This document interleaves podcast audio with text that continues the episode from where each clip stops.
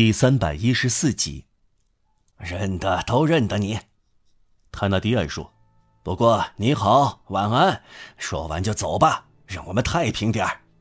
这是狐狸活动的时间，不是母鸡活动的时间。”蒙帕纳斯说：“你明明看到我们要在这儿松动一下。”巴贝天上说：“埃布尼娜抓住蒙帕纳斯的手，小心。”他说：“你会割着手。”我拿着一把开边小孟帕纳斯，埃博妮娜柔声细气的回答：“要相信人，我是我父亲的女儿，巴贝先生，格伦梅先生本来是委托我了解这桩买卖的。”值得注意的是，埃博妮娜不讲切口。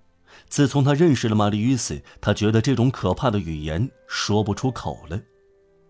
她骨棱棱的瘦弱小手捏紧格雷梅。粗大的手指继续说：“您明明知道我不蠢，平时大家相信我，我曾经给你们办过事，那么我了解过了。要知道，你们会白白去冒险。我向你们发誓，在这幢楼里没有什么事可干。这儿只有女人。”格雷梅说。“不，都搬走了。”蜡烛可始终没搬。”巴贝说。他给艾博妮娜指点，在树梢之上，有一片灯光在阁楼晃动，这是托森在晚上晾衣服。艾博妮娜做出最后的努力。那么，他说：“这是很穷的人，一间破屋，一个铜钱也没有。”见鬼去吧！他那低矮叫道：“等我们把这幢楼翻个底朝天。”地窖在上面，阁楼在下面。我们再告诉你里面有什么，有没有银板、铜板和钉子。他推开他，要闯进去。我的好朋友蒙帕纳斯，艾布妮娜说：“您是好孩子，请您不要进去。小心，你要割着手了。”蒙帕纳斯回了一句。塔纳迪安以他特有的果断语调说：“走开，女儿，让男人干他们的买卖。”埃布妮娜松开蒙帕纳斯的手，说道：“你们想进这幢房子吗？”“有点儿。”用复音说话的人嘲弄他说。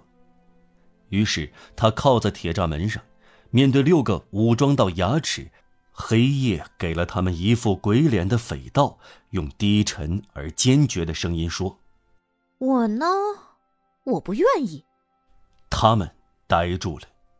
用复音说话的人也停止嘲弄。他又说：“朋友们，听好了，不能这样干。现在我说清楚：首先，如果你们踏进这个花园，如果你们碰到这铁栅门，我就喊叫，我就撞门，我叫醒大家，我让人抓住你们六个人，我把警察叫来。”他会这样干的。塔纳迪埃低声对布吕荣和用复音说话的人说。埃博妮娜摇头摆脑的又说：“先抓住我的父亲。”塔纳迪亚走过来，“别靠这么近，老头。”他说。他后退了，一面嘟囔着说：“他怎么回事？”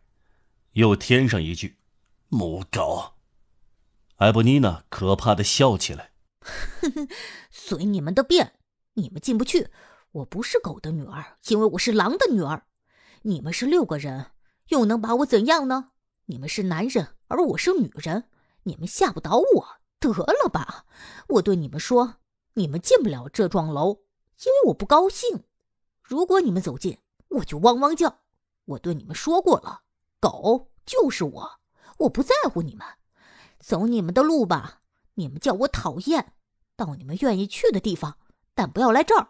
我不许你们来，你们动刀子，我就抡鞋底，我不在乎。上来吧！他朝匪徒们跨上一步，穷凶极恶，又笑了起来。当真，我不怕。今年夏天我要挨饿，冬天我要受冻。这些蠢男人开什么玩笑？以为会吓唬住一个姑娘？怕？怕什么？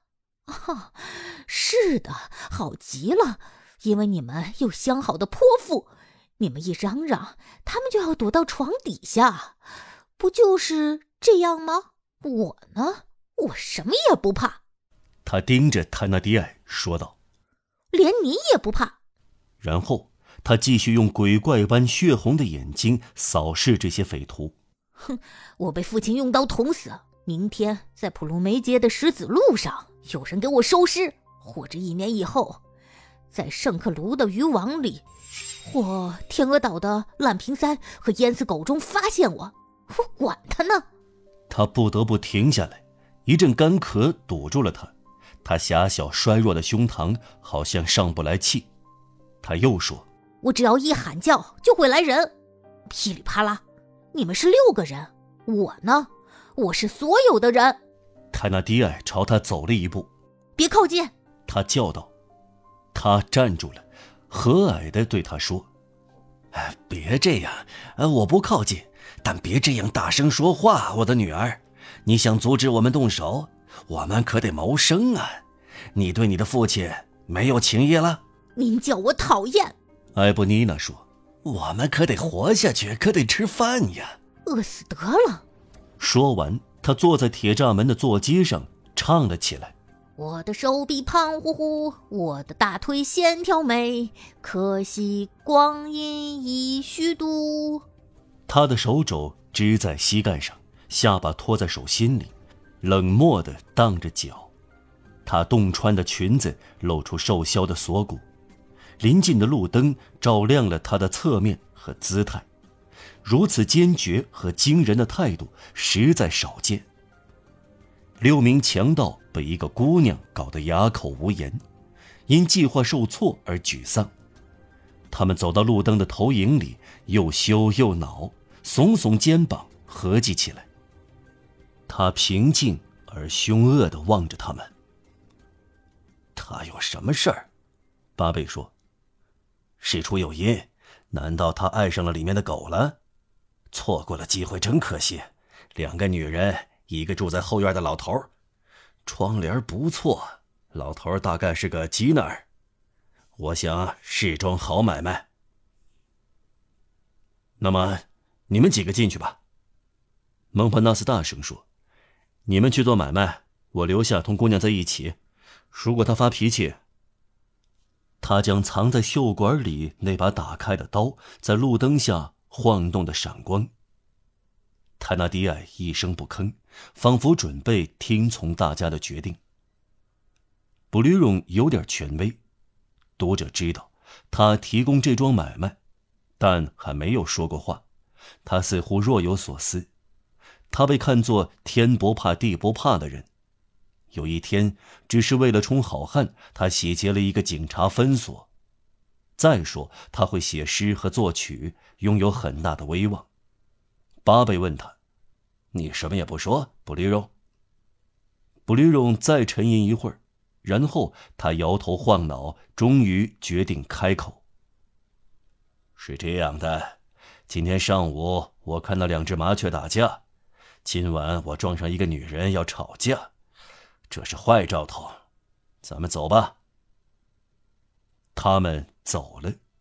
蒙帕纳斯一边走一边喃喃地说：“如果大家同意，我无所谓，我会动手的。”巴贝回答他：“我可不，我不打女人。”在街角，他们站住了，低声交换了谜一样的谈话。